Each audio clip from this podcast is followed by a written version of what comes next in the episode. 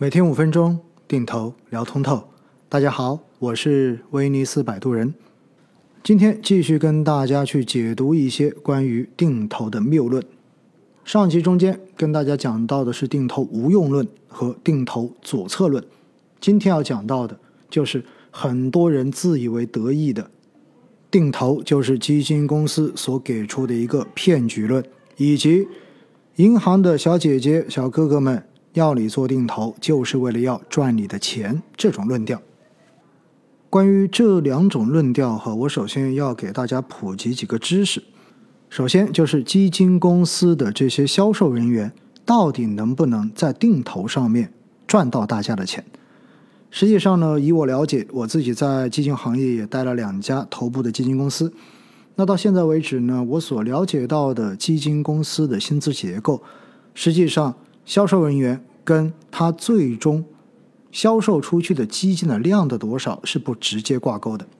因为各家基金公司基本上在做考核的时候，对营销团队是按照任务完成率来进行考核的。那大家都知道，一般的公募基金发行至少是发多少个亿，然后在去年一度都发行几百个亿甚至几千个亿，所以呢，对于基金公司来说，每个营销团队。每一支新基金发行的时候，都会有相关的销售任务，而这种销售任务对于营销团队往往都是以亿作为计量单位的，并且基金公司营销团队的收入一般来说是分为固定收入以及最终年终的奖金两部分。固定收入都是固定的，不会有什么太大的波动，而年终的奖金是根据全年任务完成的一个情况以及。基金公司本身的这种规模排名，是否完成股东所给予的经营目标等多方面综合之后计算出来的一个奖金包，再发放到各个团队进行人员的分配。所以我要告诉大家的一个真相就是，定投在很多基金公司里面并不是一个非常重头的考核项目，而且定投是一件非常繁琐的事情，银行。代销机构也不愿意做。大家想想看看，正常银行的小哥哥小姐姐们每天工作的时间只有那么长，他们如果给自己的客户推荐了一个保险产品，或者推荐了一单贵金属的业务，他们能够获得的收入比推荐一个基金定投不知道多了多少倍。基金定投有可能费了二十分钟。给你讲清楚了整个基金定投的基本概念，最后你只定投每个月扣款五百块钱或者是一千块钱，这对于他们来说一点意义都没有。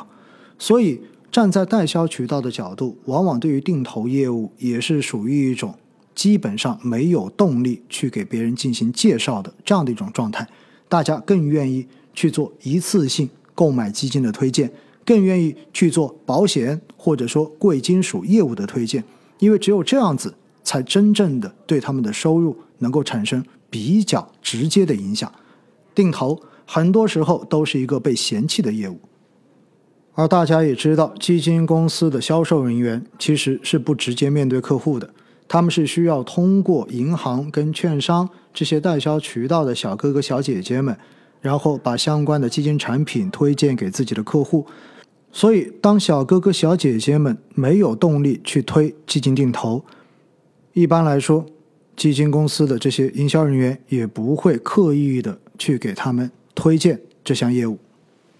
尤其是过去的这几年，当整个市场比较的火爆，新发产品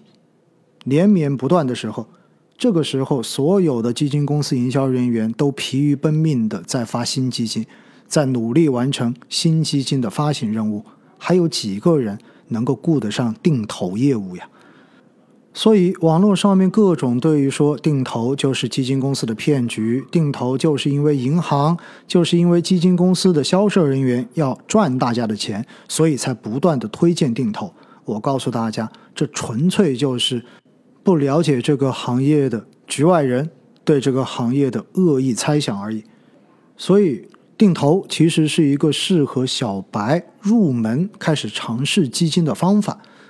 通过小部分的钱来尝试了解基金投资到底是怎么一回事儿，慢慢的有了感觉之后，慢慢的了解了基金以及市场的相关知识之后，再慢慢的尝试用更多的资金，一次性也好，或者说大额分批定投也好，来逐渐的参与到基金投资市场中间来。所以我要告诉大家的就是，基金定投业务很多时候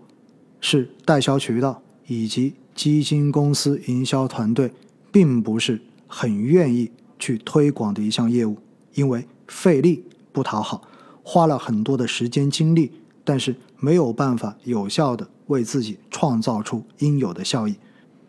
但是基金定投业务一直是我坚持认为最适合小白投资者去参与基金市场的一项投资方法，